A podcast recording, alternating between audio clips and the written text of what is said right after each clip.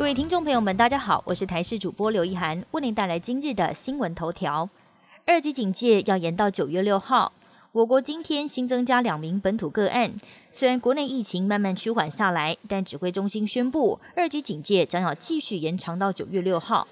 不过部分管制措施还会再放宽，像是 K 书中心、游乐园以及海钓场、海泳、浮潜等水域活动，只要是符合主管机关的指引就可以开放。集会人数限制在室内放宽到八十人，而室外则会增加到三百人。另外，在医院探病的部分，也同步开放了五种病房、三种情况的探视规定。但是，探病者除了必须要打完两剂疫苗满十四天，或者曾经在三个月内确诊解隔之外，其他人都必须要有三天日的阴性证明。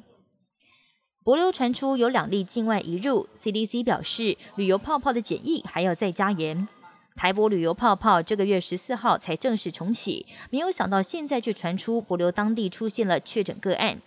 博流卫生局公告，十五号有两名从关岛返国的博流人，现在在博流居家检疫第五天，PCR 裁检阳性确诊，目前已经隔离了两名患者，也针对接触者做了 PCR 裁检，全部都是阴性。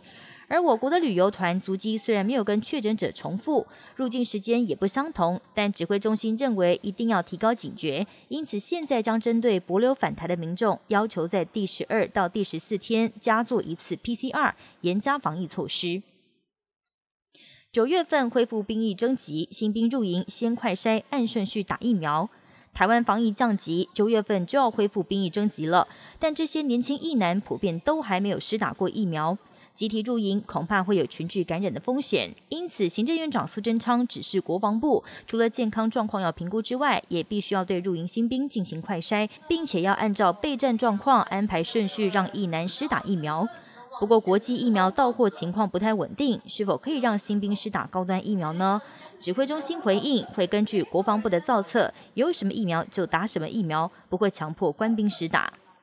首款 DNA 疫苗通过印度批准，国际间的新冠疫苗又有了新的生力军。印度除了代工生产 A Z 疫苗，也积极自主研发疫苗。最近终于传来好消息了，印度在二十号已经批准了他们国产新冠疫苗的紧急授权。这是全国第一款 DNA 疫苗，号称是可以有效对抗 Delta 变种病毒，十二岁以上的各个年龄层族群，通通都可以安全施打。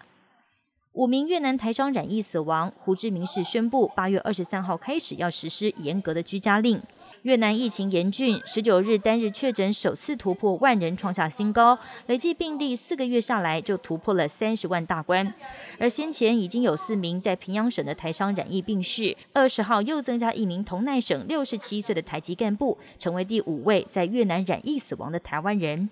目前越南政府也开始为疫情严重的省份台商们施打疫苗。另外，胡志明市也要求二十三号开始实施严格的居家令，要求民众不要外出，将动员军警协助配送物资。全球暖化又有了新的危机讯号出现，位在北极圈内的格陵兰岛，当地冰盖的顶峰处，在这个月中旬连续三天出现降雨，这是当地从来没有出现过的天气形态，让科学家大吃一惊。由于当地气温通常是低于冰点，平常只会下雪。不过这个月中旬气温却异常的飙高，大量冰层融化，还出现降雨。科学家担心冰盖融化危机恐怕已经突破临界点。电影《明天过后》的灾难场景在地球真实呈现，只是时间早晚的问题。